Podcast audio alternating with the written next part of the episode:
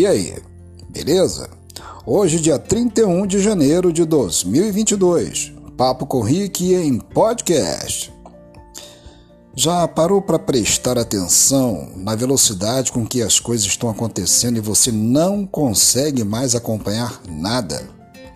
Tudo acontece parecendo ser ao mesmo tempo: explosão de vulcões, terremotos, rumores de guerra, pandemias e muito mais. E aí, qual vai ser a manchete de amanhã?